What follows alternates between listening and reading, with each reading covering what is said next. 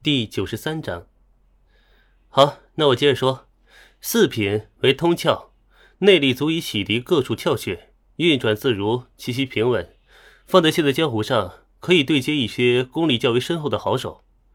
五品为外景，内力沟通外力，形成外在气象变化。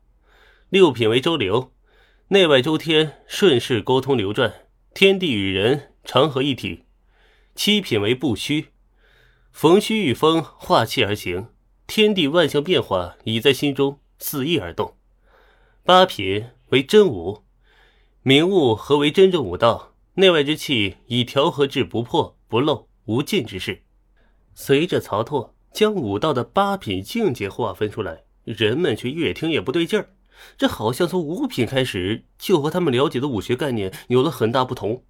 比如，很多高手啊，确实可以做到内力外放。但是以内力沟通外力形成外景，这什么鬼啊？难道内力外放不应该就是劈空掌、弹指功、一阳指，就是如枪打子弹一样，简单的将内力压缩之后射出去吗？还有，八品武道之上还有绝顶？难道曹操描述的六品不就应该已经是当时绝顶了吗？这就像所有人都认为满分是一百的时候，却突然被告知满分是两百，他们才考了一半啊，就挺突然的。如果不是说这话的人啊，是刚刚被确定为江湖第一人的张三丰，换做旁人，早就被醋的那是满脸唾沫星子了。而曹拓当然是故意的。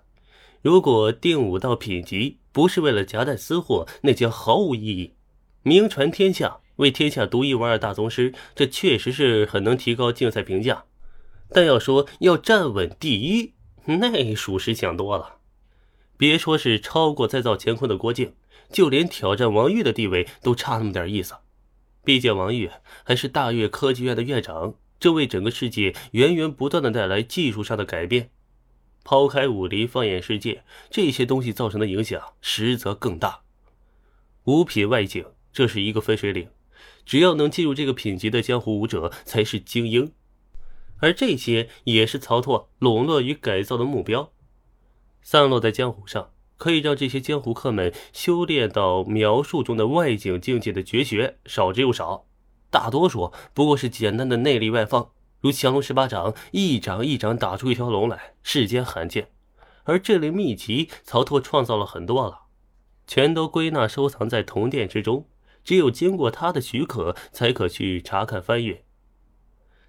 此举培植势力是一，改造此界武道是二，双管齐下，只需最多二十年，整个世界的武道风气便会大变，上限也会被拉高很多。敢问张真人，八品之上是何等境界？一炷香的时间过去了，人们终于可以开口说话。此时向曹拓提问的是一名背着琴盒、腰挎长剑的白衣青年，样貌颜值也就只差曹拓本人分毫。曹拓随手来了一发鉴定术，何足道，未来的昆仑三圣啊！原本与张三丰同时代，曾经竞争过的一代奇人，只是他终究没有达到原本张三丰的境界，更没有张三丰活得久。曹拓心中有数。语气也越发平和。这样的人才不加入武当派，那可惜呀。八品之上为破碎，破碎虚空，破界飞升。曹拓非常肯定的说道。虽然他并不知道打破界限，被挤出这个世界后会去往何处，有可能是无尽的虚空，也有可能是某个更高级的世界。啊，但是破碎虚空确实是存在的，世界有其承载上限。承载不住了，就会将其排挤出去。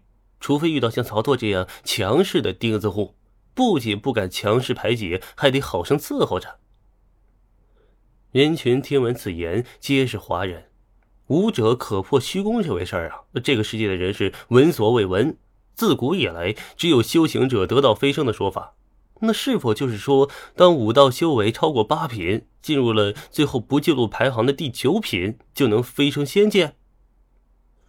人们的目光越发明亮，只觉得传说中的修仙大道近在咫尺。何足道同样心绪波动极大，只是隐藏的好，显得定气功夫不俗。那敢问张真人，您如今身居几品？曹拓认真想了想，随后漫不经心的说道：“哎，贫道嘛，贫道和你们有些不同。如果真要计较的话，大概在十品或是十一品吧。”